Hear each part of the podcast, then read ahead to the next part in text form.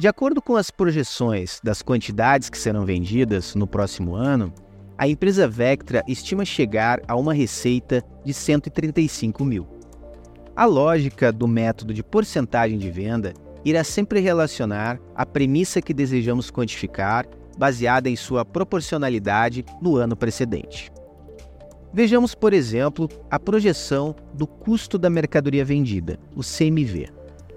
Na tabela 1 do e-book, ao analisarmos o DRE da empresa Vectra do ano precedente, encontramos que as vendas totais foram de 100 mil e que o custo da mercadoria vendida neste mesmo período foi de 80 mil.